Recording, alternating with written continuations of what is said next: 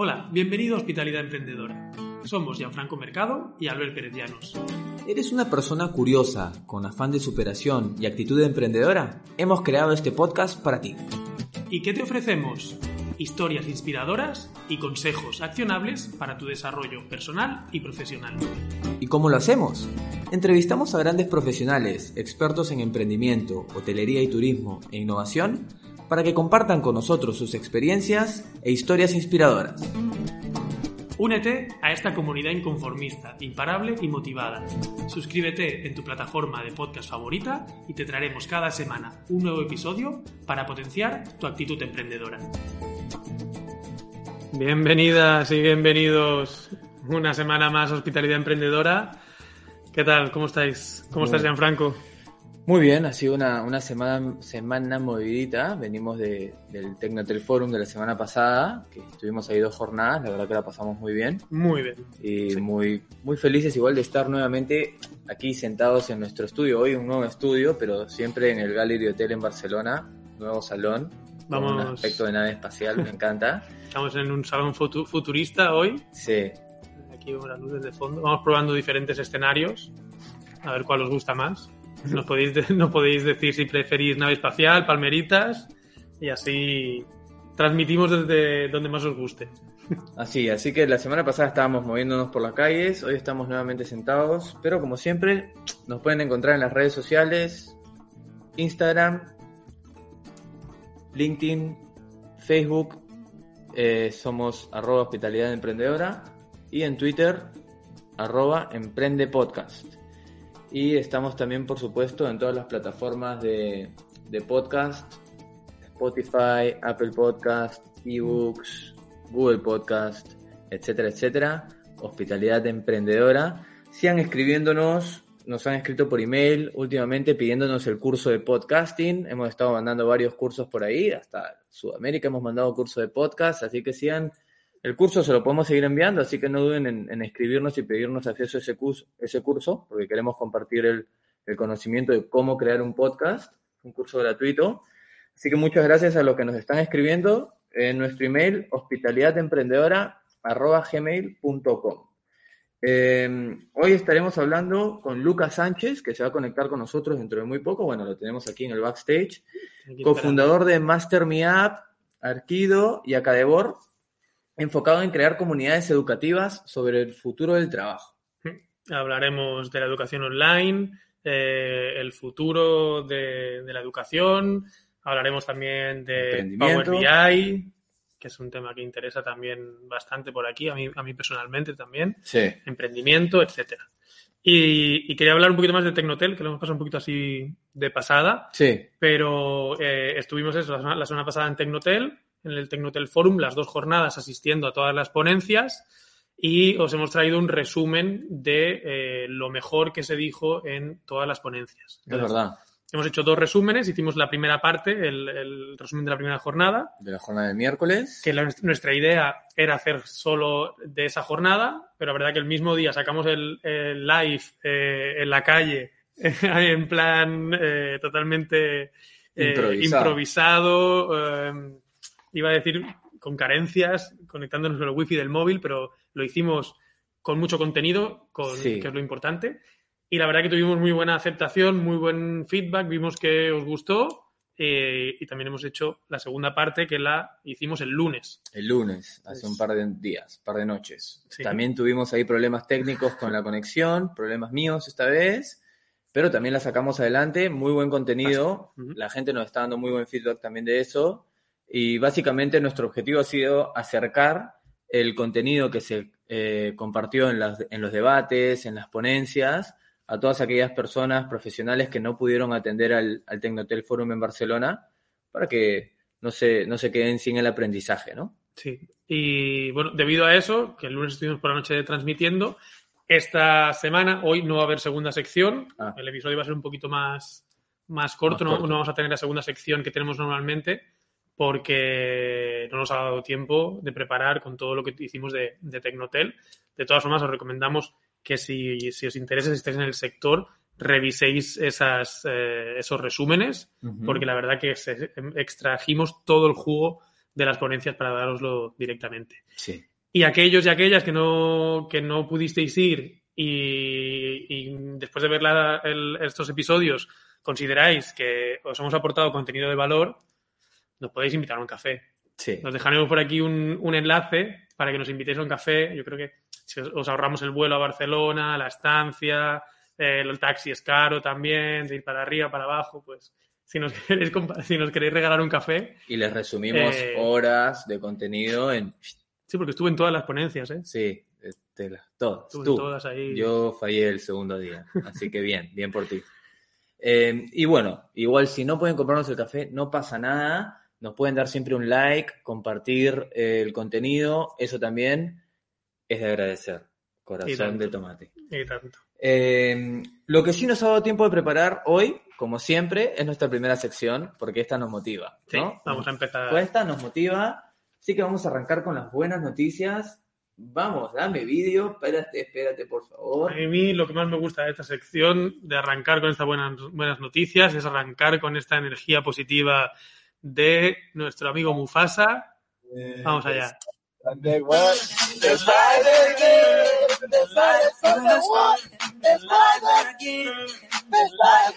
Nuestro amigo Mufasa, trayéndonos energía positiva. la primera sesión de las buenas noticias. Hoy. Vamos allá, vamos con esas buenas energías, con esas buenas noticias, con ese positivismo para arrancar. Arranca tú. Y yo voy a traer eh, una noticia relacionada con el sector turístico, ya que estamos esta semana enfocados, hemos estado enfocados en ellos. ¿Mm? Y mi noticia dice que España prevé recuperar en este último trimestre del 2021 dos tercios del número de turistas que llegaron en ese mismo periodo en 2019, es decir, un Wow. 66% de los eh, turistas que hubo en las mismas fechas de 2019. Eh, esto será un, si se, si se llega a este objetivo, que es lo que se, se prevé, será un 51% superior a los mismos turistas del año pasado. Y el objetivo también es un objetivo positivo. Veremos, veamos si es, si es realista, que es que en 2023 los ingresos que lleguen del turismo ya sean superiores a los de 2019. O sea, un, un par de añitos Mm. para llegar a esa recuperación total. Aún así, en 2023 no se espera que el número de visitantes sea como 2019, seguramente será inferior, pero aumentará el gasto medio de los visitantes, cosa que hará que los ingresos sí que sean mayores que en, 2010 mayores que en 2019. Ah, Y yo aquí digo algo que a lo mejor eh, ¿Pega mal? yo estoy en el sector, llevo 15 años trabajando en el sector y a lo mejor se me echa la gente encima, A ver. pero ojalá nunca lleguemos al nivel al número de turistas que había en 2019.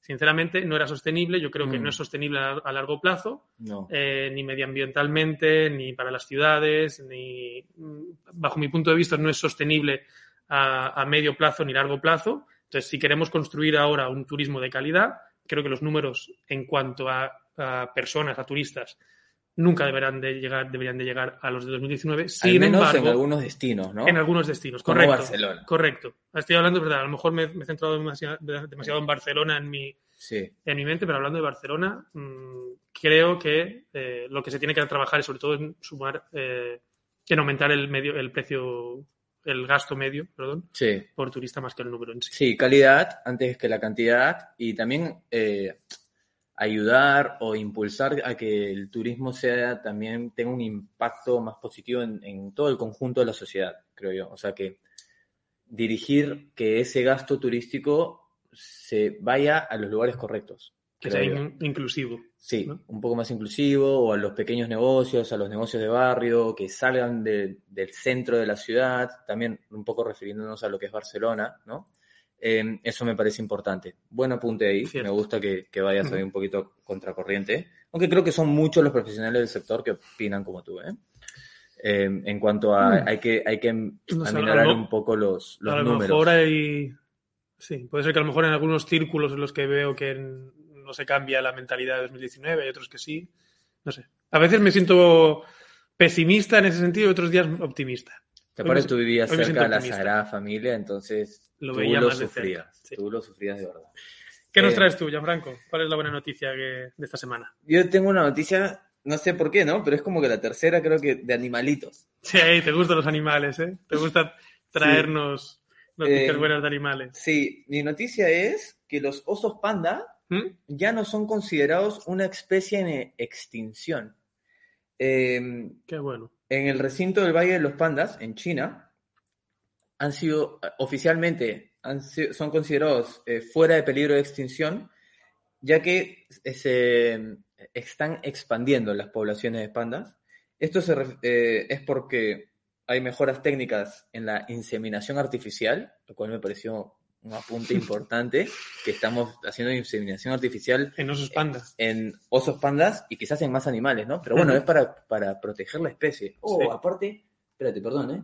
Eh, es, que, es que yo no puedo, no puedo. ¿Que tienes un vídeo de, de osos pandas? Eh, para ir hablando con los osos panda ahí. mientras- Eh, entonces, también hay un mejor uso de tecnología de vigilancia y un mayor cuidado de su hábitat y mejor en su nutrición. Aquí podemos ver unos osos pandas jugando, no quieren comer, no quieren tomar la medicina y le luchan ahí al cuidador porque no quieren tomar la medicina. Ositos panda, los estamos cuidando, tomen su medicina. Eh, es importante puntualizar que aún siguen siendo considerados una especie vulnerable. Eh, por lo tanto, en China se va a construir un gran parque nacional de 27.000 kilómetros cuadrados para eh, poder conectar a distintos hábitats, distintos hábitats de pandas que están fragmentados, porque los pandas también sufren de estar aislados. Entonces van a conectar distintos hábitats de pandas, qué bonito que son los pandas, ¿no? Mira, imagínate estar jugando ahí. Eh, así que nada, una felicidad que por fin ya no sean una especie en extinción, especie en extinción, y pasen a ser, aún siguen vulnerables, pero eh, van las cosas mejores para los pandas, para los amigos pandas. Genial, qué buena, buena noticia para ellos y para nosotros también, que yo creo que vamos a instaurar que cada semana una noticia tiene que ser de animales. vamos, vamos trayéndonos, nos, nos alegra ver imágenes de animales como los, los panda ahí jugando. Y veo aquí a Lucas que yo creo que está pensando, ¿qué hacen estos dos chalaos hablando de osos panda? ¿Dónde me han, dónde me han traído? me decían que íbamos a hablar de emprendimiento, de, de educación online, de, de Academor, de Master Me App y me enseñan osos panda. Nah, me ¿Qué gustó, tal, me Lucas? gustaron las, dos noticias. ¿Qué tal? ¿Cómo andan? Muy bien, muy bien. Discúlpame si te he puesto el listón muy alto con esos ositos panda, porque son, son este, adorables, ¿eh? Los, los ositos. Divinos, divinos. Qué buena, buena noticia. Buena noticia. la- buena idea la de incorporar a animales a- al segmento. Sí, es, es un poco marketingiano quizás eh, subconscientemente, pero no, no, en verdad los, los animales son, a los que nos gustan los animales, yo tengo mi perro tatuado aquí en el brazo, eh, son felicidad. Sí, total. Yo tuve una perra, bueno, tenemos una perra hace un año y me cambió, me cambió todo la relación con, con los animales. Eh, fue mi primera perra. Es, es tremendo. La Ah, mira, sí. qui- quizás hablemos un poquito de eso. Entonces, Lucas, bienvenido, bienvenido al espacio, muchísimas gracias por estar aquí con nosotros. Eh, bueno, hemos, hemos brevemente presentado que eres cofundador, y aquí abajo también lo dice, Acadebor, Master Me App y Arquido, pero cuéntanos un poquito eh, sobre, sobre ti, cómo llegaste a, a cofundar tres proyectos, cuál ha sido un poco tu carrera personal y profesional. Perfecto.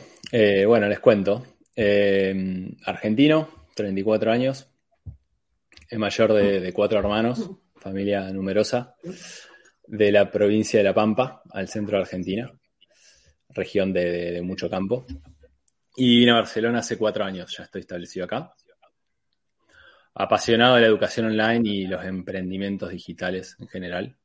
Eh, es algo que vengo haciendo hace, hace un tiempo.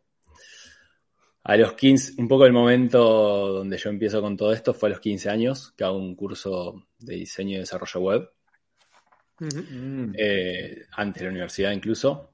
Eh, estaba enloquecido con las posibilidades de Internet y las computadoras, en la época que había dial-up. Y nada, mi primera web fue para el club donde yo jugaba al básquet, gratis, como proyecto de ese curso.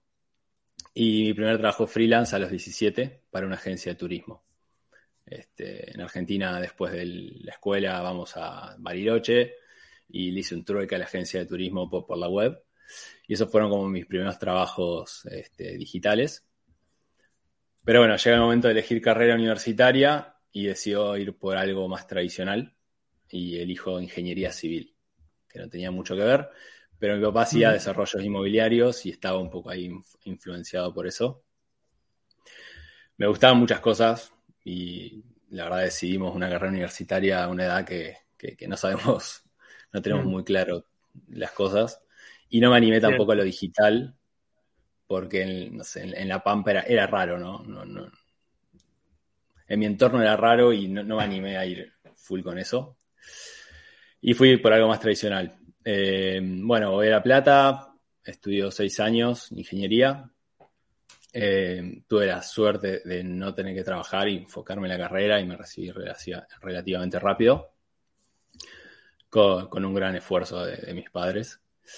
Y casi terminando la universidad, leo el libro Padre Rico, Padre Pobre. Uh, un clásico. La vida ese libro también. La ¿eh? educación. Sí, sí, y muchos critican ese libro, pero le ha cambiado la, mentalidad a millones de personas. Este, yo, soy, yo soy uno. Eh, bueno. Mm. ¿No? Todavía no. Lo tengo en la lista de, a puntito para leer ya. Otro motivo más. ¿Sí? sí, sí. Bueno, ahí empiezo como a pensar ideas de ingresos pasivos. Entiendo que, la universidad me estaba formando para, ser empleado. Y fue, fue ese clic, ¿no? Y, ahí vuelvo como a lo web, porque estaba en la universidad, tenía tiempo libre y, y bueno, empiezo a pensar ideas de ingresos pasivos eh, en la web. Eh, vacaciones de verano, desarrollo un portal inmobiliario de mi ciudad. Proyecto chiquito, local. Eh, pero bueno, lo, lanzamos en un, mes. Mi, mamá me ayudó. Mi mamá me ayudó a vender, pues yo me fui a La Plata, me, volví a estudiar. Mi mamá iba a vender a las inmobiliarias, ella estaba empezando en inmobiliaria en ese momento.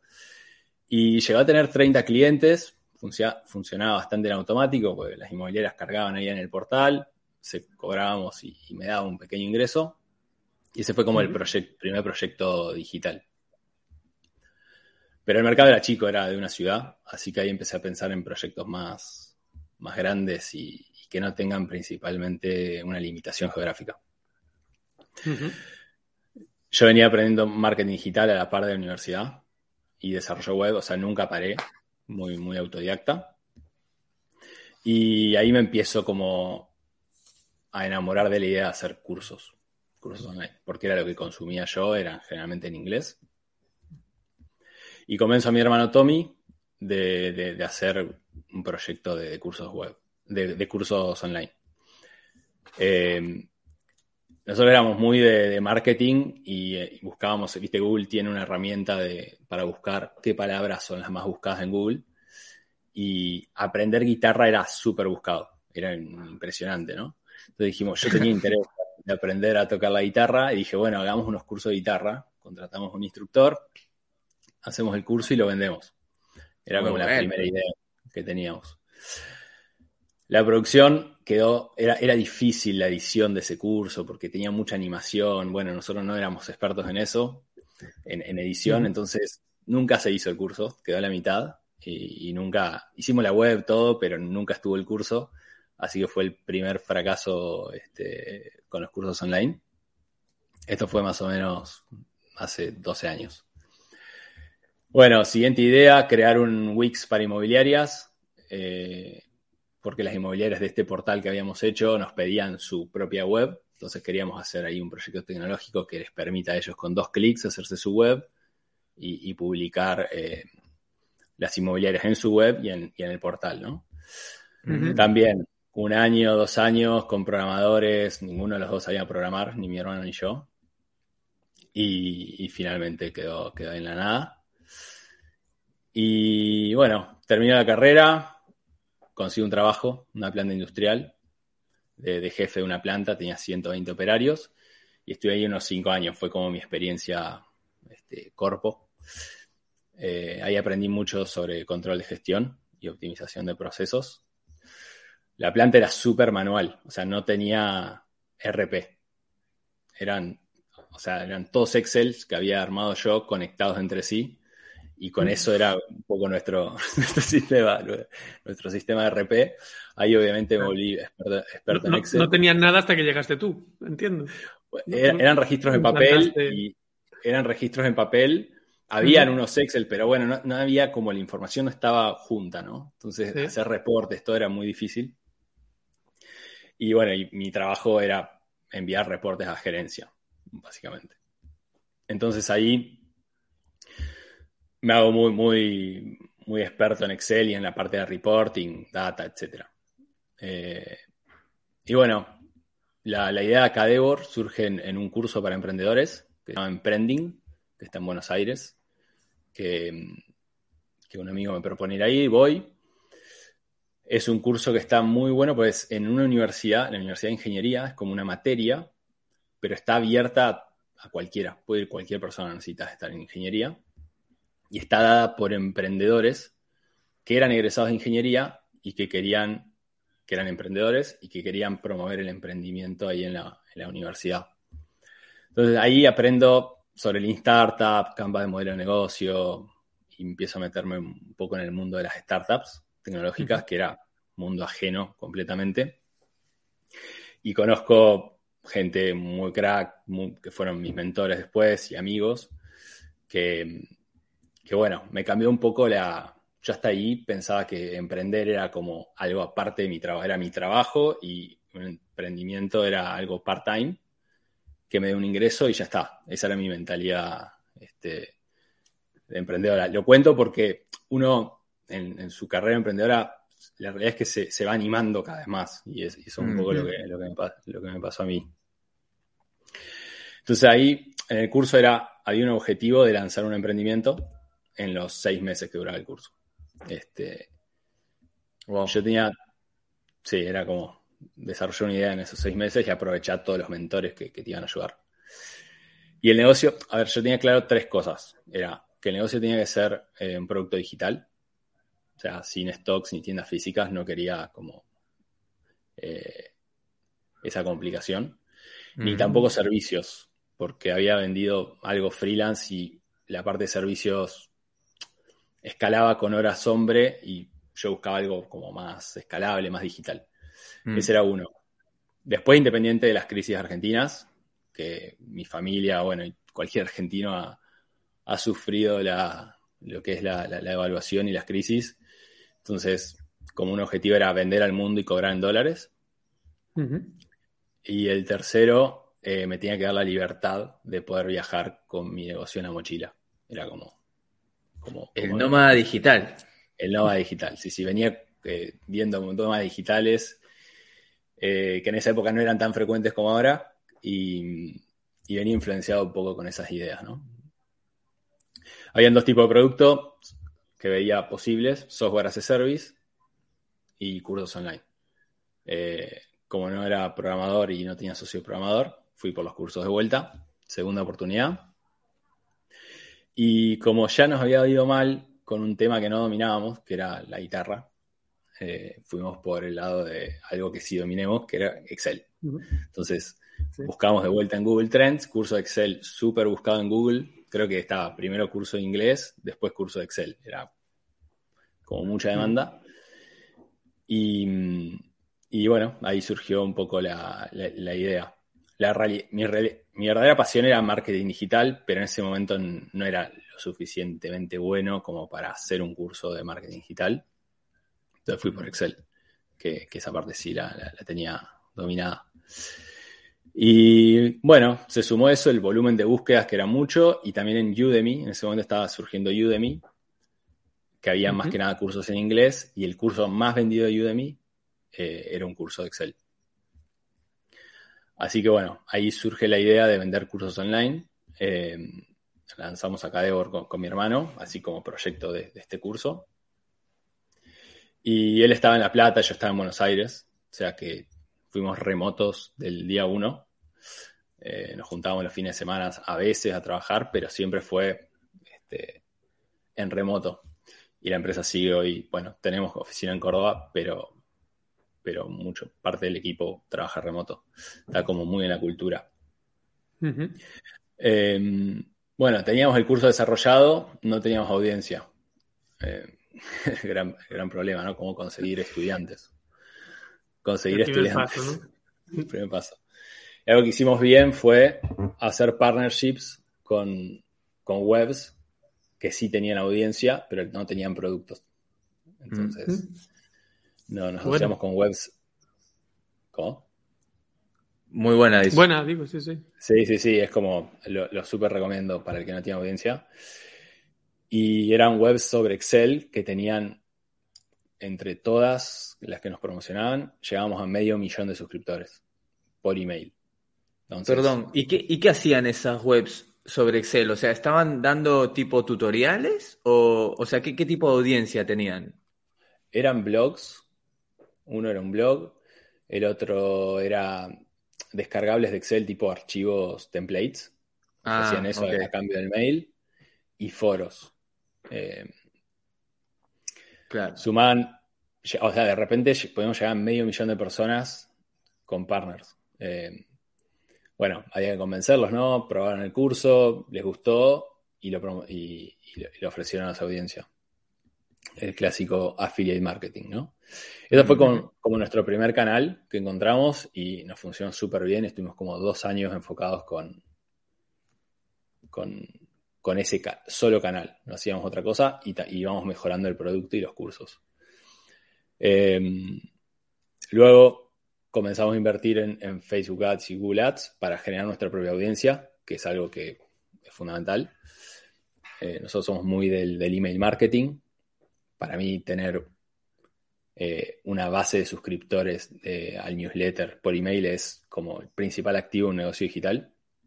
Mm. Y eso lo teníamos muy claro con mi hermano y, y pusimos, bueno, reinvertimos en publicidad. Y, y bueno, nada, básicamente ahí termino Emprending, me, me sumo ahí como, como, como mentor, tuve, tuve la oportunidad de estar en ese curso, esto más a nivel personal, tuve la oportunidad de estar como mentor y conocer más a los mentores del curso, porque como que la cátedra te, te permitía sumarte como mentor a la siguiente edición, eh, Mm, de participante a mentor. Estaba buenísimo, había como un- una comunidad de 50 emprendedores que, además de dar las clases, nos juntábamos nosotros. Y esa red de mentores fue, fue clave para mí. Eh, y bueno, cuando Acador empieza a vender lo suficiente, ahí doy el, el salto de fe, renuncio a mi trabajo. Tenía muy, fue, tenía muy pocos ahorros, eran como seis meses de ahorro, pero fue, fue, fue un poco kamikaze. Pero, pero nada, eso me, me permitió tener más foco, pues hasta ahí venía part-time. Y, y tenía ganas de hacer esta experiencia de nómada digital. Así que ahí me voy tres meses al sudeste asiático y luego seis meses a, acá a España e Italia. Y eso fue increíble. De las mejores experiencias de mi vida. Poder ir. Al negocio le fue súper bien. O sea, probé que podíamos trabajar en diferentes zonas horarias sin problema. Entrenamos como equipo, como mucho el trabajo asincrónico. Y, y nada, fue, fue, fue increíble. Sobre el final de, viaje, de ese viaje, que fueron nueve meses, conozco Barcelona y ahí decido venirme al siguiente año. Ya estando en España, bueno, en Acadebor queríamos sumar más instructores y cursos, viene una etapa más de expansión de, la oferta y seguir creciendo, metiendo alumnos, ¿no? Eh, siempre, bueno, siempre un poco el funnel era, era sencillo, capturábamos con ads, eh, ofreciendo cursos, mini cursos gratuitos, esa estrategia nos funcionó muy bien. Eh, generábamos el lead y luego, bueno, generamos confianza para, para- para vender un curso más pro. Eh, bueno, acá de, enseñar solo Excel, pasa a enseñar Power BI. Eh, esto, Albert, vos estás bastante interesado en Power BI, decías recién. A, Eh, a mí me, me- me cogisteis con el mini curso de Power BI. Ah, ¿sí? o sea que puedo corroborar que funciona perfectamente. Funciona la estrategia, ¿no? Eh, bueno, Power BI, muy loco porque cuando lo lanza Microsoft, yo empiezo a usarlo como de cero, apenas lo lanza, para, para manejar nuestros propios datos. O sea, un negocio digital tiene datos de todos lados, de publicidad, de- de- del CRM, y realmente analizar eso en Excel era, era complicado. Y Power BI lo hacía muy bien y permitía análisis más complejos. Entonces yo empiezo a usarlo como para internamente. Y, y de ahí surge una expertise, pues tenía como un año y medio ya usándolo, era nuevo el programa, y ahí lanzamos curso de Power BI, lo, lanzo yo con, con Miguel Rojas y Ana María Bisbé, y nos metemos en el mundo del BI. Hasta ahora, hasta ahí eran cursos de, de Excel. Y bueno, ahí Acador se, se expande un poco la oferta, y ya ahora estamos como de a poco yendo más avanzados, y pronto empezamos con cursos más de, de ciencia de datos, ¿no? R, Python, etcétera. Mm. Así que bueno, el plan de Acadebor es seguir especializ- especializándose. La- como en la próxima etapa que vemos es eh, meternos más en cursos más dirigidos a un sector de la empresa, por ejemplo, finanzas o marketing, y hacer cursos más especializados. Siempre en este micronicho, ¿no? De, de la analítica de datos. Bueno, historia de Acadebor, hoy 8.700 alumnos históricos este, y dos- 240.000 suscriptores al newsletter. Eso es como Wow. donde estamos hoy. Sin inversión externa, con mucho trabajo y, y bueno, básicamente Agador para mí, para mi hermano, para Tommy, fue nuestra, nuestra universidad de negocios, llamémosle, nuestra, nuestra academia. Todo lo que sabemos de, de emprendimiento eh, lo aprendimos acá, este, a prueba y error. No hicimos, si uno mira para atrás, ¿viste? uno dice, hubiese sido mejor tal vez hacer una experiencia de startup y después lanzarme. Pero fui muy del corpo a, mi startup y, y bueno, eh, ese es un poco el, el, el- camino. Eh, yo ahora no estoy activamente en el proyecto, lo lidera mi hermano, Tommy, porque bueno, est- est- estoy más con Master Me Up, que ya ahora les contaré. Mm. Eh, luego viene la oportunidad de Arquido, que es mi nuestra hermana Constanza, quería independizarse, había intentado emprender, la había ido mal, y nos propone asociarnos eh, a mí y a mi hermano. Familia de emprendedores, ¿eh? por lo que veo. Sí, Ojalá, sí, ya iba a decir algo por ahí también. Start- sí, sí, es que mi padre, sí, toda la vida fue, trabajó por su cuenta, eh, como viene, viene de casa. Y bueno, ella es arquitecta y básicamente desarrolló como un método de trabajo propio que, que era como novedoso. Sus amigos le, le- pedían, como siempre, que les enseñe los programas, viste que en la universidad no te enseñan la, el típico software que uno necesita para trabajar dio cursos presenciales. Y bueno, la idea de Arquido es, fue lanzar una comunidad educativa para arquitectos interioristas, súper de nicho, que bastante apalancado en su marca personal. Y enseña, enseñamos eso en Arquido, metodologías de trabajo modernas, eh, desde herramientas digitales, bueno, cómo gestionar proyectos, cómo venderse de manera freelance también, que es algo que, que la mayoría nos anima. Y es, es increíble el arquivo, la verdad. En, en dos años creció a 4.000 clientes y el newsletter 120.000 suscriptores. Eh, y eso fue, bueno, básicamente capitalizar un poco la experiencia que teníamos de, de Acadebor. Todos, todos los errores que cometíamos Acadebor no los hicimos en Arquido. Hicimos otros, por supuesto, pues uno siempre está. Eh, pero ahí mi rol fue más de inversor y mentor. La verdad que no, no, no estaba operativamente en el proyecto. Ahí es mérito 100% de, de Tommy, mi hermano y Costi, que, que se pusieron el proyecto al hombro y el equipo.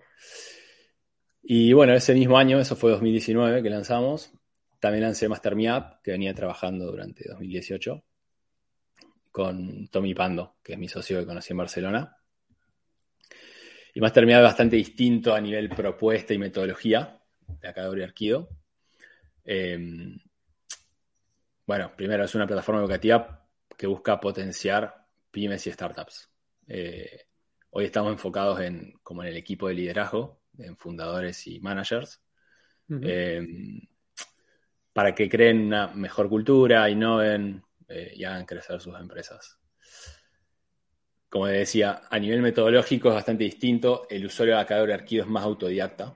Eh, enseñamos herramientas digitales es más con videos grabados, todo más asincrónico las consultas y uno va a su ritmo, que es para mí la mejor forma de aprender un software. Y en Master Up ya es distinto porque los cursos son en vivo, hay proyectos, hay fechas fijas, hay coaches que, que te acompañan eh, en ese proyecto. La idea es como que en un curso aprendas un framework o metodología y lo implementes en tu empresa en cinco semanas. Eh, por ejemplo, enseñamos el framework este OKR, que es bastante famoso, que usa Google y, varias startups. Y, y ahí vienen equipos enteros de trabajo a participar de la experiencia para implementar en equipo eh, este framework en sus empresas. Eh, bueno, lleva dos años, lo lanzamos en 2019, eh, ya sumamos unas 500 empresas, este, con mucha perspectiva de crecimiento. Y bueno, es un poco resumen de cómo llegué a las tres academias. eh, por supuesto, con mil errores en el, en el medio, eh, más que aciertos, pero, pero mucho aprendizaje de, de este mundo. Eh, la verdad que educación online es, es todo un mundo en, en sí y seguimos aprendiendo, por supuesto. Me encanta que el camino, como dices, es de aprendizaje y cada paso que has dado te ha ido llevando a otro proyecto o a emprender algo diferente o a hacer algo, ¿no? Que has ido aprendiendo de cada, de cada paso que has dado. Y yo he Total. tomado nota de algunas cosas que has dicho. Tengo dos preguntas. La primera, en el tiempo que estuviste en part-time, eh, ¿cómo manejabas eso de llevar esos dos proyectos? ¿Tienes algún consejo que a ti te funcionara por si alguien se encuentra en esa situación también para tú poder eh, unificar estas dos cosas a la vez? Cuando, est- cuando estaba part-time, eh, cu- con mi trabajo y el, y el Ujú. emprendimiento. Sí.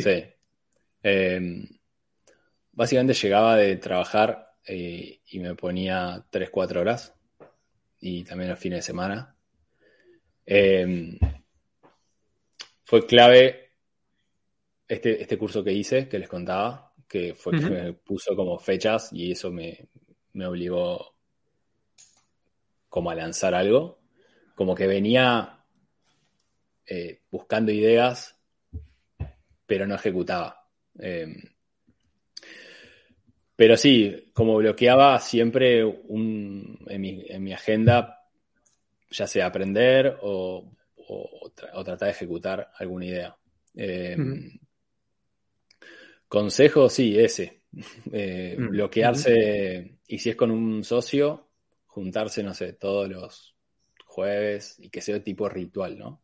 Todos los Sí. jueves de 6 a 9 nos juntamos y esto es el inicio de- del equipo, porque al principio a veces es- con, con Tommy Pando fue así, yo no nos conocíamos de antes, nos conocimos acá en Barcelona y nos empezamos a juntar a pensar ideas y había un, un tiempo en la semana que nos juntábamos y, ta- y también a conocernos, ¿no? Porque era muy importante que...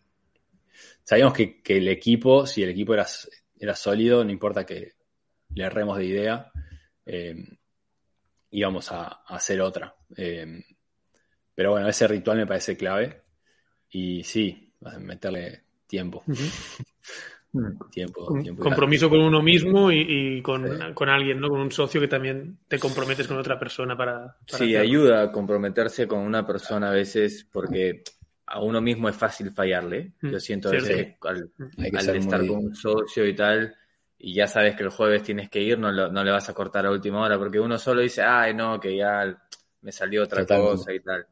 Y una, a mí también, yendo, hil- hilando ahí de, de eso mismo, tú dijiste que tenías seis meses de ahorro cuando diste el salto, y más o menos, en la manera en como lo has dicho, era como que quizás no fue eh, como que muy pensado en ese momento y tal. No. nosotros sabemos que en nuestra audiencia hay mucha gente que, que está en esa transición, o más aún ahora, ¿no? Muchos siguen en el ERTE, están pensando en emprender, están formándose, eh, están lanzándose como freelancers y están compaginando, ¿no? ¿Cuándo, ¿Cuándo dirías tú que es el momento ideal para dar el salto? Sé que cada quien tiene un contexto de vida particular, ¿no? Mm. Pero ¿hay alguna medición que dirías tú, mira, no sé, quizás en, en términos de ahorros o en términos de ingresos, co- ¿cómo, lo, cómo lo verías tú? Yo lo que puedo contar nomás es, es mi experiencia y que, que fue estresante, porque cuando, cuando decido tomar la, la decisión, acá de haber tenido un muy buen mes de venta y después vinieron meses malos.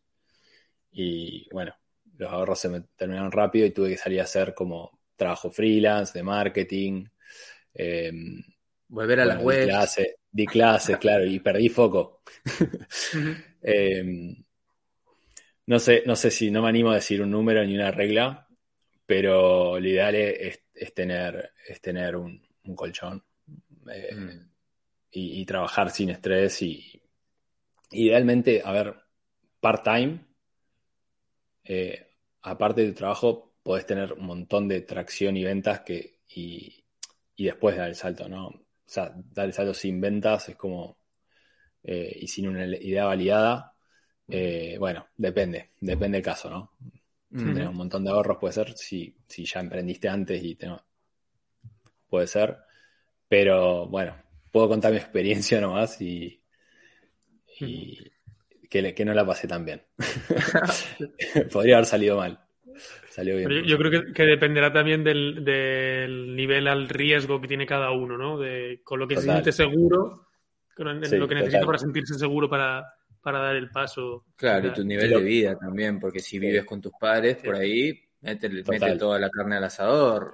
Ahora es el momento, pero si, si tienes Exacto. hijos, por ahí no. O sea, Exacto. hay muchas variables, ¿no? A tener en cuenta. Sí, la, Eh, la realidad que sí, es muy riesgoso emprender. Eh, Sí. eh, hay más chance de que te vaya mal de que te vaya bien. Es, la estadística dice eso. Eh, entonces, bueno, Mm. hay que, que estar preparado y, sí, Mm. Yo tengo algo que has mencionado, que has mencionado antes, y, y con eso ya enlazo para ir entrando un poco más en, en educación. Eh, que has dicho una frase que me ha gustado mucho, que es que la universidad eh, te hace decidir algo a una edad muy temprana en la que la mayoría de nosotros no sabemos qué queremos realmente, eh, porque es algo que totalmente cierto, también lo, lo viví así y, y- y lo considero, y considero que es, que es así, y que te forma para ser empleado, que es algo que me ha gustado, que has mencionado así. Entonces, desde tu experiencia, ¿dónde crees que, ¿hacia dónde crees que se dirige la educación a medio plazo, largo plazo? ¿Va hacia una educación que no nos forme para ser empleado, que sea, que nos forme más para ser emprendedores? Emprendedores entendido como una actitud de vida. Ojalá a nivel público, decís, eh, a nivel más educación tradicional, universidad. Sí, sí. Eh, la verdad estoy un poco desconectado de lo que es la, la universidad hoy en día. Ojalá haya cambiado. Eh, esta materia emprending eh, era justamente eso, era el, era el futuro. Eran egresados de ingeniería que habían hecho su, su propia cátedra, que súper burocrático, les costó muchísimo tiempo eh, poder que la acepten, ¿no? Como una cátedra, emprendimientos en ingeniería. Eh, y bueno, sí, muy, muy- sí es muy difícil crear una materia nueva eh, burocráticamente en la universidad pública, por lo menos esto es Argentina. Creo que la cosa no, no, no debe ir muy rápido tampoco en ese sentido. Creo que vamos a terminar acudiendo a educación Alternativa. tradicional, alternativa, este, digital. Creo que todas las nuevas carreras, por lo menos programación, diseño, UX, eh, marketing, siempre las, la- las, como el conocimiento más avanzado están, hoy se ven en, en academias digitales, no en las universidades que enseñan marketing, por ejemplo. Es como, incluso los másters y todo, con gente que ha hablado, yo no hice máster, pero eh, te dicen como el conte- contenido está, está, está atrasado, va atrasado. siempre va mu- mucho más atrasado que el mundo laboral. Eh, es un problema de, de que a instituciones grandes les cuesta innovar, también a las empresas grandes les cuesta innovar por su tamaño, por su burocracia interna, ¿no? Pero bueno, ahí hay oportunidad para, para los chicos, para los que lanzamos eh, eh, academias de nicho, como el caso del nuestro, eh, incluso instructores. Hoy cualquier instructor que enseñe en la universidad puede lanzar su, su curso. Las herramientas están Mm. súper disponibles. Hoy en una semana te puedes hacer un- una web, cobrar, manejar los alumnos y, y pagando una, una mensualidad baja, que eso hace 10 años era, era, era muy difícil, era costoso, requería desarrollo, etcétera. Entonces eso va a hacer que, que prácticamente cualquiera pueda compartir conocimiento, hacer cursos y la oferta educativa eh, a ser muy amplia y muy específica, cada vez más específica.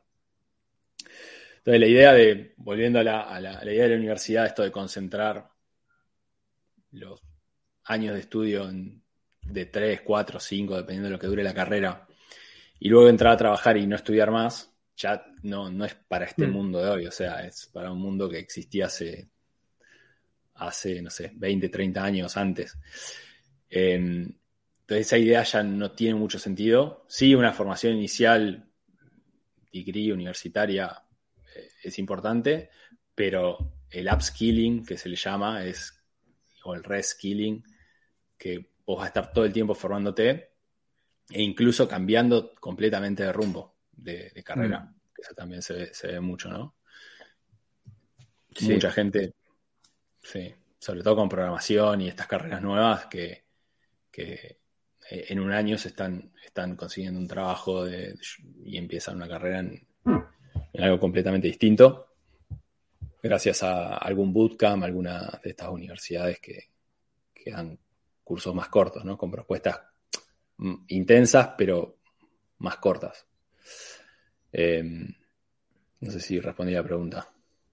Sí, sí. Yo estoy totalmente de acuerdo contigo y creo que también que esa carrera universitaria tradicional la- también se tendría que compaginar desde más temprano con experiencia laboral en real, ¿no? Porque eso de estar cuatro años Total. esperando a, a trabajar, porque tampoco tienes el tiempo de ser un estudiante full time y trabajar, que no, no se Total. puede, eh, luego te das cuenta que pff, no sabes nada. Es terrible, la verdad. Esa sensación es frustrante para todos los estudiantes, es frustrante mal.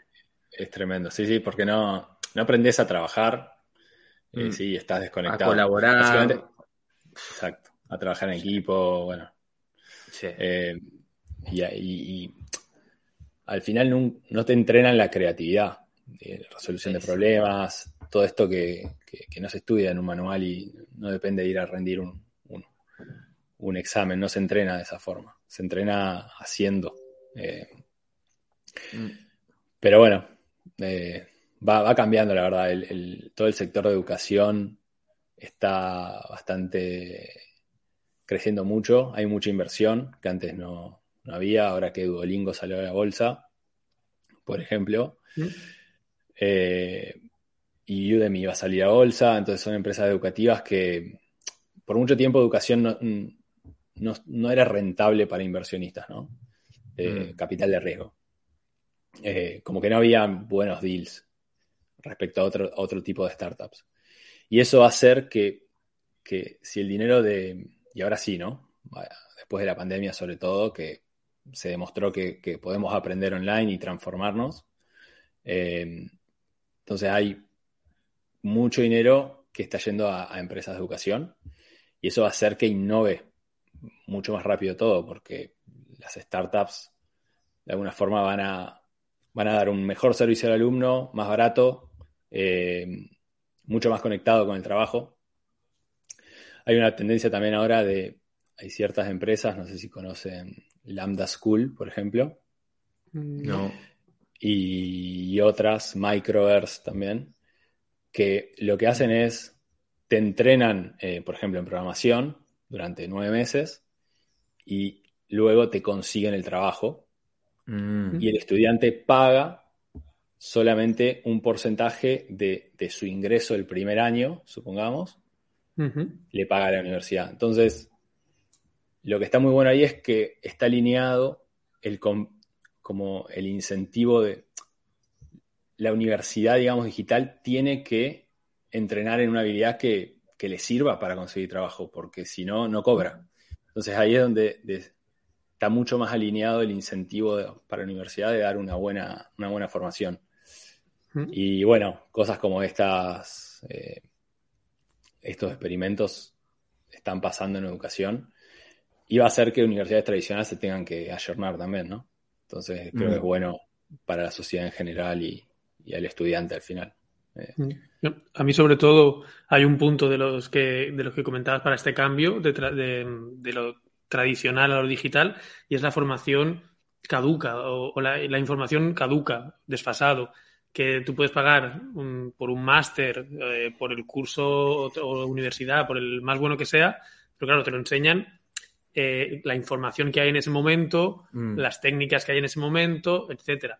Pero a lo mejor dentro de dos años lo que te han enseñado ya no tiene validez, ¿no? Sin embargo, la, es- esta flexibilidad de lo digital es que estás constantemente eh, al día. Actualizado, Por ejemplo, nosotros en la comunidad de Revenue Nomads sabemos que eh, es algo que estamos cada día, que las novedades de- del sector, todo lo nuevo que pase en, en marketing, en revenue, etcétera, Mm. vas a estar al día y esa es la formación que realmente necesitas para, para eh, desarrollarte profesionalmente, etcétera. ¿no? Para Sí, mí creo que total. ahí está la clave. Y también eso que, que- que comentas de proyectos como Lambda School, Lambda School, de esto de formación, más trabajo, de alinear los incentivos, también es súper interesante porque hace que la educación sea más accesible, ¿no? Más, más inclusiva, porque la gente que por ahí no, Totalmente. no se lo puede costear, pero es como una fin- finan- un financiamiento, ¿no? Luego lo, lo pagas cuando consigas trabajo y eso también es, es una de las grandes... eh, depende de qué país seamos, ¿no? Pero yo soy de Perú, tú eres de Argentina. En, en Argentina creo que hay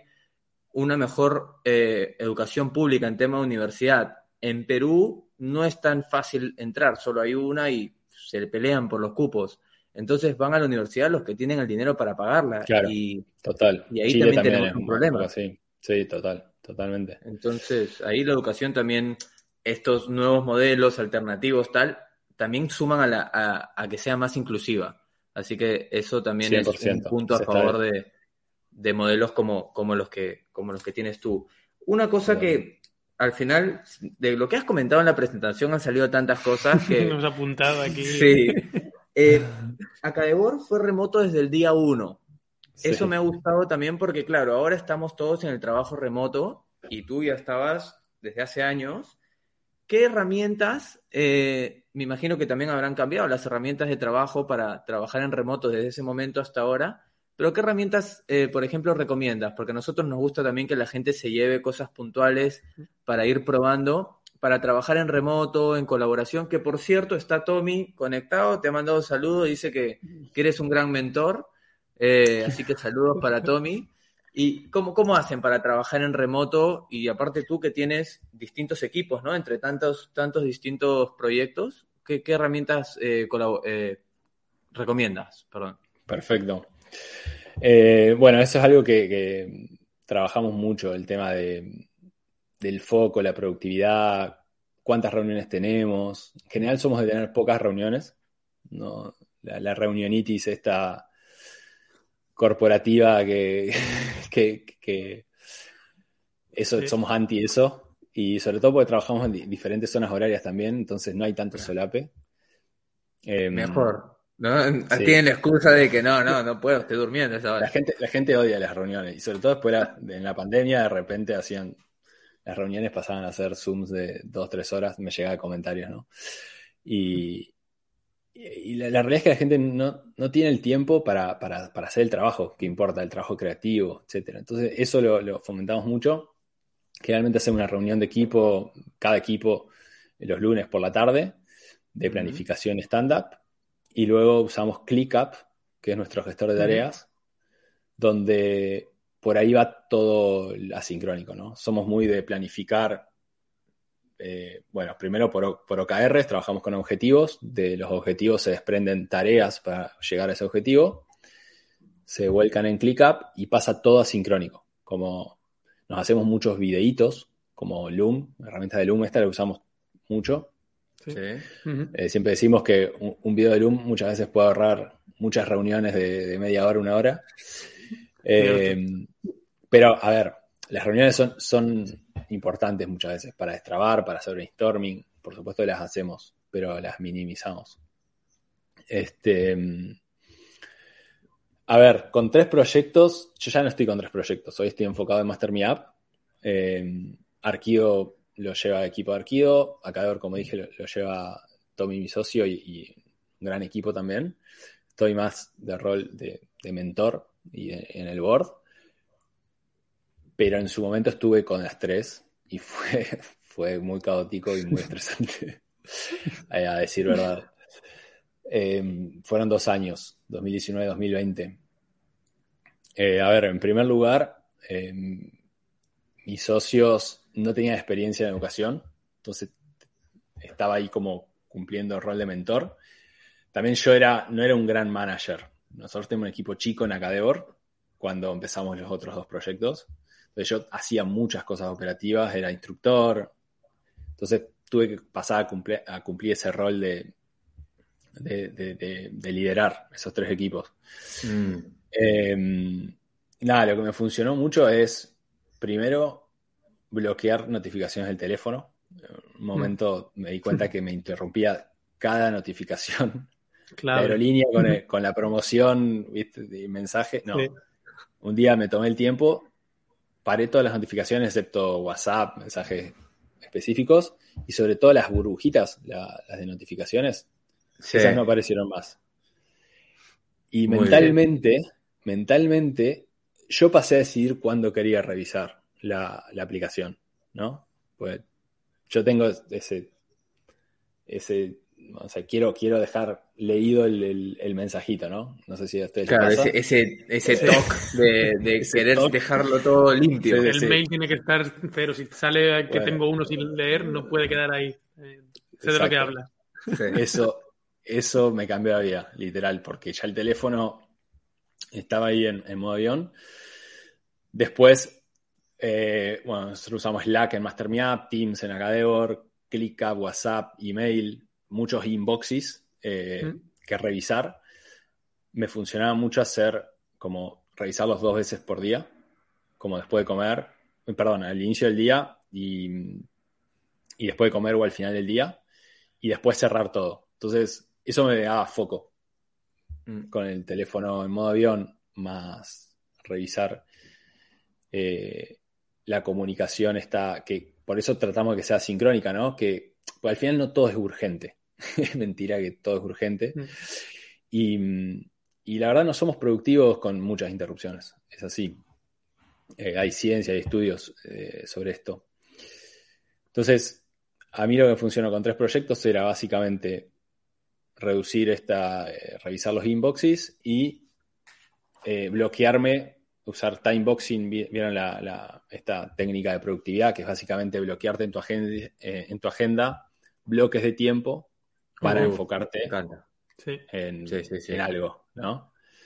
Y ahí es foco total, entrar como... Yo por lo menos tengo una curva de concentración que me tarda una hora, o sea, soy productivo de una a tres horas. Bueno, necesitaba eso, ¿no? Y nada, calendarios para cada proyecto, con colores, bien enfocado. Eh, idealmente dedicar un día entero a cada proyecto, a veces no era posible. Y así fueron esos dos años de, de tratar de ser lo más enfocado posible, eh, pero en realidad con tres proyectos no estás enfocado. Dentro del caos, ¿no? Tratar de mantenerte enfocado dentro del caos. en, en el no, enfocado en el no foco. Claro. Sí, sí. No sé, no sé si conoces a Joan Boluda, pero pasó por aquí Sí, por el podcast. Pasó por el podcast y nos dio consejos de time blocking, la verdad que claves también para, para ponerlos en práctica. Sí, es clave. Total. Yo quería preguntarte, con tu experiencia eh, emprendedora en, en- en todos estos proyectos y centrándonos, eh, por ejemplo, en alguien que quiera eh, formarse, que tenga ganas de sacar eh, un proyecto personal, ¿no? En todo esto, eh, este mm, cambio que estamos ahora de reinvención en muchos sectores, etcétera. Alguien que tenga ganas de sacar un proyecto personal, que tenga que hacerlo eh, al principio en este part-time, ¿no? Como decíamos, eh, está trabajando, pero en su tiempo libre tiene que dedicarle esfuerzos, horas, etcétera. Para ti, eh, ¿en qué tendría que enfocarse primero? Es decir, ¿qué debería de aprender primero? ¿Qué habilidades o qué capacidades tendría que dominar, teniendo en cuenta que los recursos son, limitados al principio? ¿Por dónde le dirías que empieza a formarse para poder sacar este proyecto en solitario como emprendedor? Está bueno. Bueno, mi experiencia más que nada es en, lo digital. Para mí, eh, copywriting es como mm. lo más importante que uno, tiene que aprender en digital. Si quiere, si quiere crear contenido, sirve para anuncios, para emails, para posteos en redes sociales, para todo. Básicamente, copywriting es eh, escritura, pero orientada a venta, orientada a generar una acción. Eh, y es fundamental, sobre todo para los que no tienen inversión, eh, digamos, no, tienen financiamiento, porque hay que vender. O sea, y hay que tener un retorno de, lo que uno, de lo que uno lo, más rápido posible. Y, y, bueno, como errores típicos, también es como. Para mí, eh, enfocarse en ventas es lo más, importante. Cuando vos tenés ventas validas el interés de tus productos, hablas con clientes, tenés feedback de, realmente los problemas que tienen, eh, ajustás el producto, como el típico error es quedarte con desarrollando el producto mucho tiempo y lanzar tarde, este, no hacer demasiado grandes MVP, no lanzar nunca y no, y no hablar con clientes rápido, es como el error típico. Em, pero sí, es, ventas, es aprender a vender, dependiendo si vendes a empresas, será aprender a vender en, llamado o en presencial. Bueno, hoy se hace mucho llamado por, Zoom y cerrar ventas y preparar propuestas, etcétera. Y si es en vender en digital, si tu empresa es más B2, c es copywriting. Eso es como, mm. como mi consejo. Eh, Genial. Em, bueno, se nos está agotando el tiempo y queremos ser súper respetuosos con tu tiempo. Nos van a quedar varias en el tintero, así que capaz que te invitemos a futuro. O como estás en Barcelona, por ahí en persona, una cervecita y charlamos un día. Yo te voy a lanzar una más, em, que a mí también me interesa también por tema personal y luego, no sé si tú tienes una más y lanzamos las últimas. En, en tu primer proyecto, eh, acá de Bor, socio tu hermano. No, bueno, y antes también el, portal inmobiliario con tu madre. Sí. Eh, luego, asesoras. No, era socia, fue, me ayudó, me ayudó. Me ayudó porque bueno, pero es, trabajar, juntos. Es trabajar ¿Eh? juntos. Sí, 100%. Luego asesoras al proyecto de tu hermana, ¿no? En el cual tu hermano entiendo que también está ahí metido. ¿Cómo es esto de trabajar en familia? Algunos consejos, porque también se da mucho, ¿no? De que tratamos de emprender eh, al principio quizás también con nuestro círculo cercano, ya sea familia o amigos, mm. porque nos sentimos mm. más en confianza, creemos que es lo más adecuado, ya nos conocemos, puede salir bien como puede salir mal. Mm. Em, algunos consejos que puedas dar en ese sentido, desde tu experiencia, como siempre, em, porque lo sigues haciendo, entonces entiendo que te va bien. Sí, sí, sí, sí. Eh, bueno, sí, tiene sus complicaciones, como cualquier sociedad. Tampoco es que asociarte con un no familiar eh, es garantía de, éxito. O sea, tiene sus complicaciones como todo. Em, juega mucho la parte emocional, es como que hay que saber diferenciar. Eh, mm. y, es clave, lo que nos pasó a nosotros en un momento era como que solo hablamos de trabajo y se pierde la, relación hermano-familiar, ¿no? Sobre todo estando en remoto, eh, fue difícil. Así que para, para nosotros era clave como yo ir a Argentina mínimo un mes, dos meses, pasar tiempo juntos ahí. Y, y bueno, mucha comunicación, mucha comunicación y, bueno, es complicado, no te voy a mentir, pero sale, salió bien, vamos súper bien, nos no, súper eh, queremos ahí, con mi familia es increíble, eh, tengo una relación increíble pero hay roces, hay roces que de otra forma no, los tendrías. Así que es un desafío y A ver, nunca sumamos un coach externo, pero yo creo que, que ayudaría. Que lo estamos co- considerando como tener un tercero ahí que, que, que también ponga, ayude con la, con la, con la parte metodológica, ¿no? De, Mm. De, de- de Bien. llevar la empresa familiar. Pero la realidad es que, bien, súper bien. No, no nos podemos quejar. Por cierto, aquí alguien de YouTube, Víctor, pregunta si han pensado hacer cursos para el mundo cripto. Eh, mi hermano empezó un- hace poco un proyecto de, sobre cripto. No sé en qué estado está. Eh, él está full con eso. Ah, bueno. Eh, puede ser, puede ser. Seguramente sea más él que yo, eso seguro. Eh, pero sí, es, es, eh, hay un boom con, con el tema impresionante. Bueno, Tommy, Yo, ponte en contacto con Víctor. Hablaremos con Tommy. Yo te voy a hacer una última, si me permites, antes de ir a la ronda de preguntas finales. Eh, sobre Power BI, eh, nosotros, por ejemplo, estamos en el sector, eh, el sector turístico, el sector hotelero, y estamos experimentando pues todo el- este proceso de digitalización ¿no? que se ha, ha visto acelerado por, por la pandemia. Y quería ver cómo ves tú, eh, con tu experiencia, cómo encaja Power BI en este caso o cualquier otra herramienta digital, eh, porque hasta ahora Excel ha sido el, el rey, sigue siendo el rey. El otro día en la, mm, la ponencia de Tecnotel, que hablaban de Revenue Management, Ah, sí. decían que hay herramientas como las de Antonio Tapia que pasó por aquí que son espectaculares, que son innovativamente muy avanzadas, pero aún el rey para analizar datos es el Excel y con el que trabaja la mayoría de gente. Entonces, ¿crees Sí. que va hacia el Power BI? Así como la búsqueda de cursos de Excel, decías, es lo- estaba en el top de búsquedas y siempre es algo Sí. que, que la gente se forma o, o tienes que saber un mínimo para poder trabajar en casi cualquier mm, puesto. Eh, ¿Crees que va hacia el Power BI o que son complementarios? ¿O ¿Cómo lo ves tú? Buena pregunta. Eh, sí, Excel es el, el rey por, por la flexibilidad que tiene. eh, pero bueno, tiene su- sus falencias, sobre todo en cuanto a gráficas, en cuanto a conectores a los datos. Y Power BI, los fuertes de Power BI son justamente las falencias de Excel. Eh, Microsoft los está integrando mm, para que, para que uno realmente trabaje con los dos y se complementen.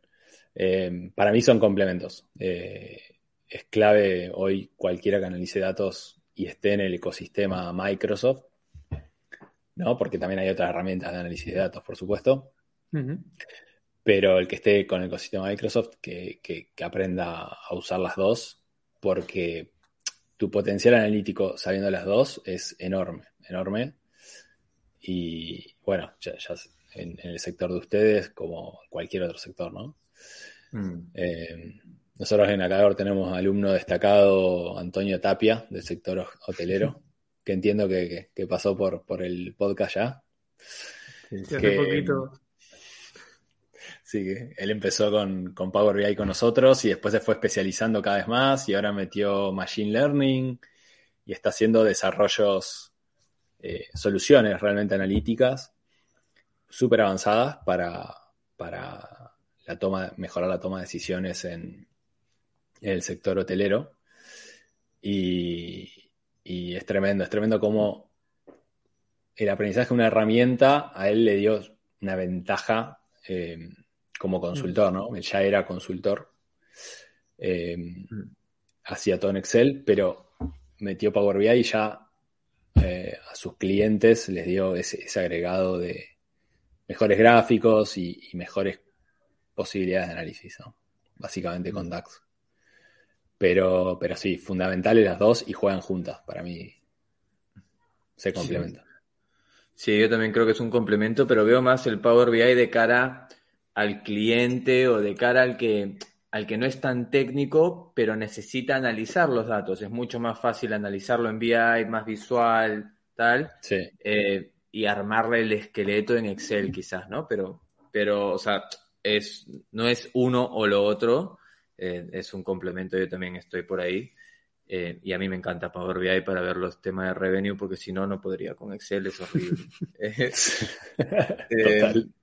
Es, es malísimo. Pero bueno, sí, aparte ustedes van a, van a lanzar esto de data, data science también, ¿no? O sea, cada vez ahora manejamos tantos datos que se necesita uno ir especializando en cómo tratar ese dato, porque cada vez hay más datos y si no sabemos qué Sí, hacer sí, con sí. los datos, están para nada.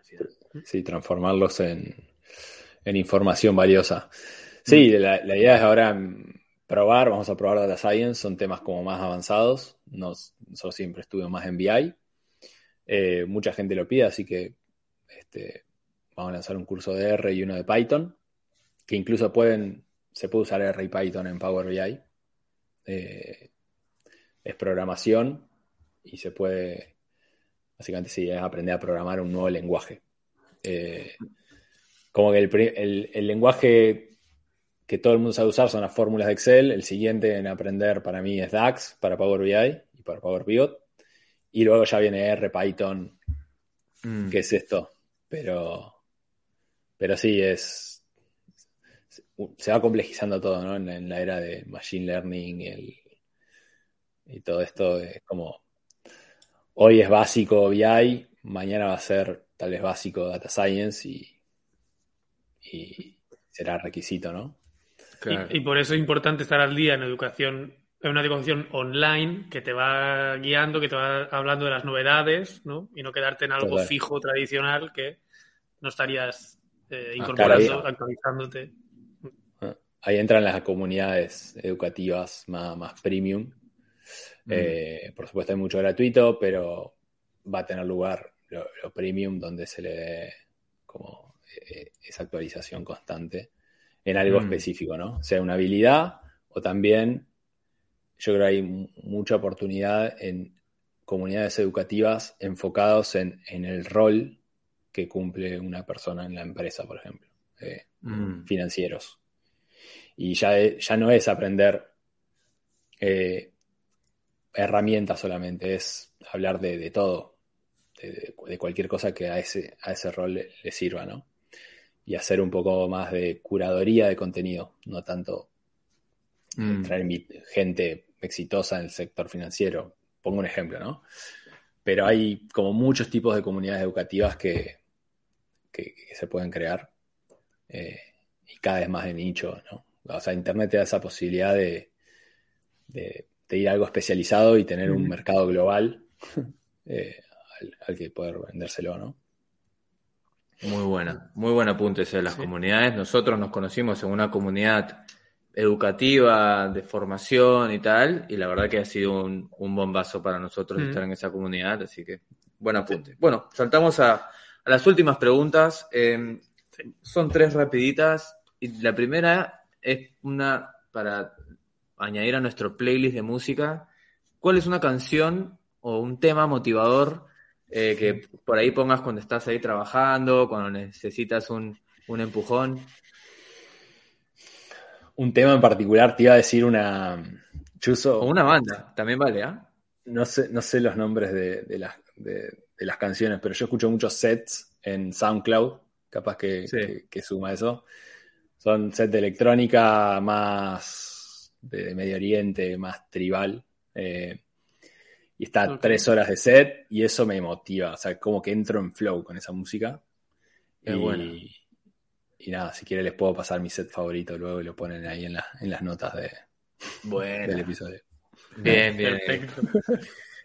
Antonio nos compartió pantalla, nos compartió su Spotify, todas sus playlists. Ah, sí. No, no soy muy de Spotify yo. La segunda que hacemos es ¿qué, qué hábito de los que has incorporado en tu vida te ha hecho desarrollarte más personalmente o te ha influido más eh, positivamente? Empe- a ver, este de, la- de parar las notificaciones del teléfono, eh, increíble. Pero empezar la, ma- el- la mañana con tiempo personal. Sea para, para leer algo, para entrenar, como... Sobre todo me pasó con, lo- con los tres emprendimientos, que, que en un momento no, no era dueño de mi tiempo. Era, era como... Siempre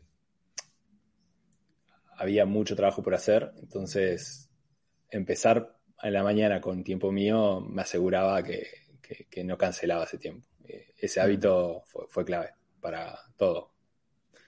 eh, salud, eh, en todo aspecto, mental, física, etcétera. Así que ese sería. Me gusta, esa es buena. Así empiezas tu día. Primero me cuido a mí y luego que vengan todos a pedirme cosas. Me encanta ese- Y después comparto- preparado para... comparto, comparto ese hábito. Te prepara para, para todo lo que venga, la verdad. Sí, sí, sí. Em, y la última pregunta es, nosotros nos gusta contagiar la actitud emprendedora, es un poco el objetivo eh, y el, el corazón de este espacio. Entonces nos gustaría saber qué es para ti la actitud emprendedora. No creo que tenga que ver solamente con, emprendimientos, con empezar una empresa. Eh, actitud emprendedora, bueno, es desafiar el status quo, ¿no? Eh, tomar riesgos, eh, hacer las cosas de una manera diferente, animarse también. Y eso lo puede, uno lo puede hacer en, en todo aspecto de la vida, en su trabajo, en su empresa.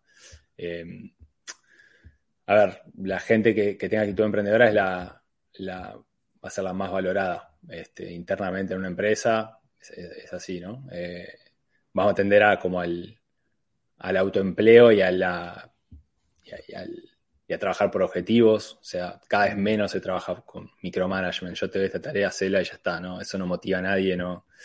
Entonces, al final es como, bueno, está este objetivo.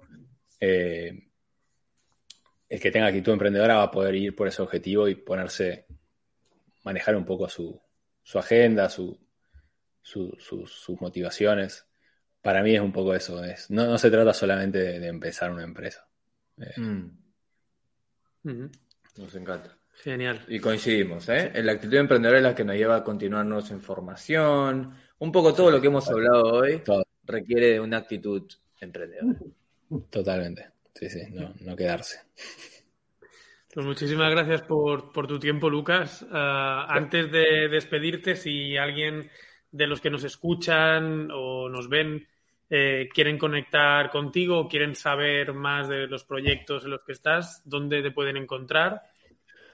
Bueno, en LinkedIn, eh, Elesan, Lucas Sánchez, eh, Elesanarg en Twitter, y si no, por cualquiera de los proyectos. Este, no, no tengo mi, mi marca personal súper súper trabajada, no es que comparto mucho, trabajo muy internamente en los proyectos. Ya voy a empezar con, con- con el tema de generación de contenido. Eh, pero bueno, el que quiera seguirme por ahí, este, bienvenido. Genial. Pon- Pondremos el link a todos los, los accesos. ¿Es, es el primer podcast en el que estás? Es el primer podcast que... Sí, sí. Oh, qué honor, Tremendo. ¿Eh? qué honor. Muchas Por eso gracias. ¿eh? Muchas gracias por la historia. No, gracias a ustedes por la invitación, la verdad, la pasé súper bien. Genial. Bueno, Lucas, estaremos en contacto. Quizás te veremos por Barcelona, ya ahora que, que te conocemos un poco de cara. Si, si a uno- un par de locos te saludan por ahí, somos nosotros. ya nos tomaremos una, una cervecita, café, lo que sea. Sí. Tanto. Eh, bueno, mucha suerte en todo. Gracias por, por estar aquí con nosotros y, y seguimos en contacto. Igualmente, chicos. Hasta la próxima. Gracias, Lucas. Hasta la próxima. Chao. Genial. Me ha encantado la Eh, charla hoy, ¿eh? Sí.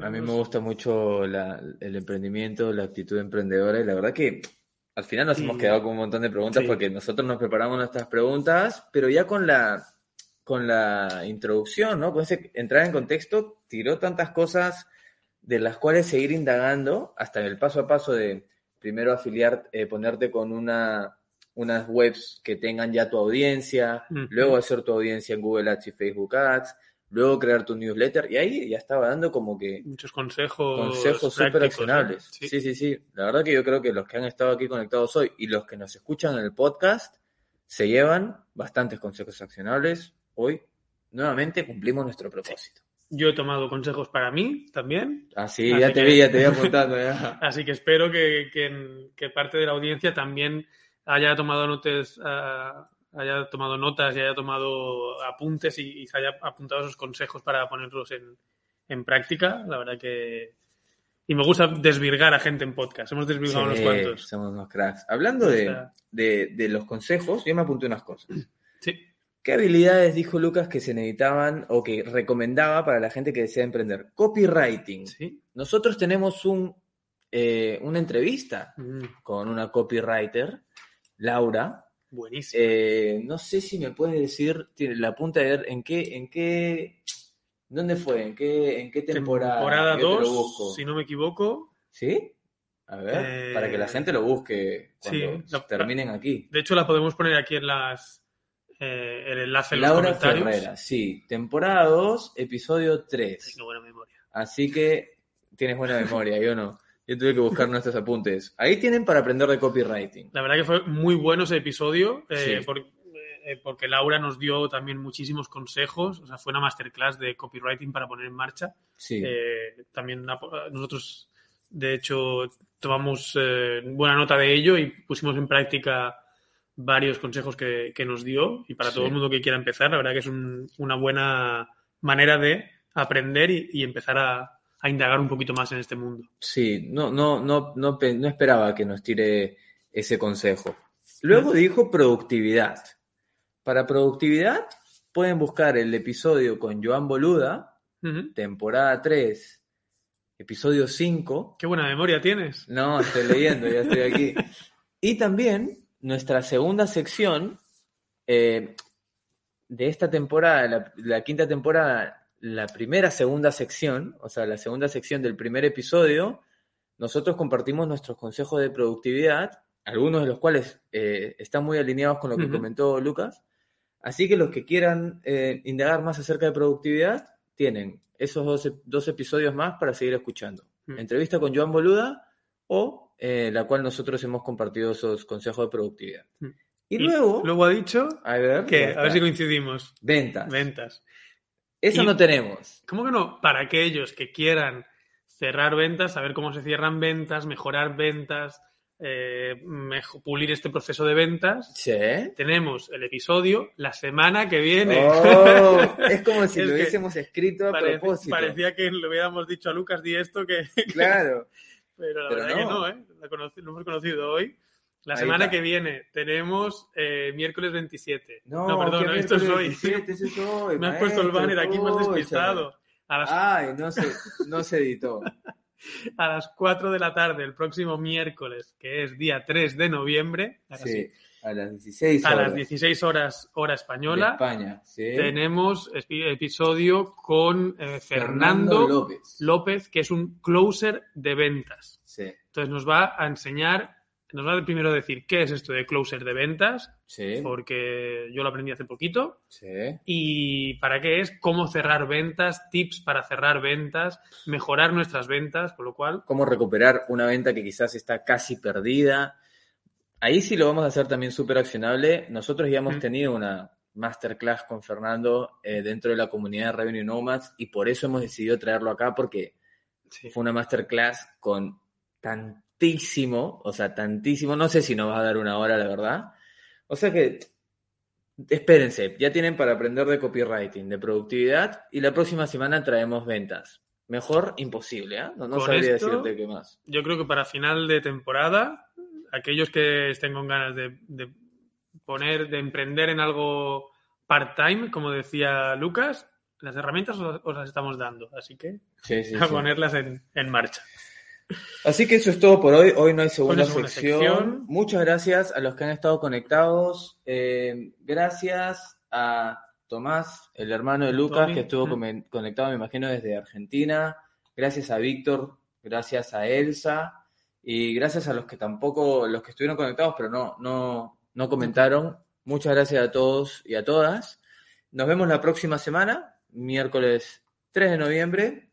Eh, sigan escribiéndonos en redes sociales, nuestro email, estamos aquí, Facebook, LinkedIn, Instagram y Twitch, somos arroba hospitalidad emprendedora y en Twitter, arroba emprende podcast. Eh, como siempre, nos van a encontrar ahí, nos pueden mandar mensajes privados o comentarios y bueno, compartan esta transmisión, si les gustan los otros episodios que luego van a escuchar, compártanlos, eh, déjenos sus comentarios porque crean o no, nos alegran el día y también nos ayudan, ayudan a- nos ayudan a nosotros para, para seguir expandiendo ese mensaje, ¿no? Porque al final hay un trabajo detrás de esto, no lo hacemos por dinero, porque aquí nadie gana dinero, lo hacemos porque queremos compartir el, el mensaje de, de aprendizaje, de actitud emprendedora, por supuesto. Ujú. Así que compartiéndolo nos, nos ayuda. Sí, cada like, cada review, cada cinco estrellas que nos podáis dar, eh, os toma dos segundos y a nosotros nos, nos ayuda muchísimo a seguir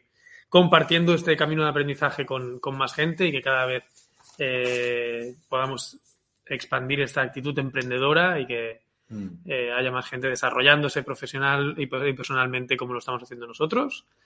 Así que gracias de nuevo por estar ahí, a los que nos estáis viendo y escuchando en directo y a los que los estáis, lo estáis haciendo ahora en diferido. Sí. Pues muchísimas gracias y como siempre, a los ¿Tienes que nos escucháis en Ah. diferido, el próximo miércoles, si estáis en directo, Pueden participar con sus preguntas. Closer de ventas. Aquí puedes preguntarle lo que quieras. Eh, que tengo un cliente que me dice esto, pero luego los emails son así. ¿Qué hago? Se la lanzamos Se la a lanzamos. Fernando y capaz que tienes una mini consultoría para ti. O sea, aprovecha, aprovecha ahora, aprovecha ya. ¿Quieres una palabra de cierre o Si quiero o si tengo. tienes? Mm, la verdad que no tengo ninguna para este, Entonces, pero tengo a- tenemos a Mufasa. tenemos que buscar. Nos vamos a ir con, con el buen rollo de Mufasa, con la energía y nos vemos la próxima semana. Nos dejamos deberes por aquí de escuchar otros episodios. Hasta la próxima. Hasta la próxima. Let's go. What? What? What? Hey! Hey!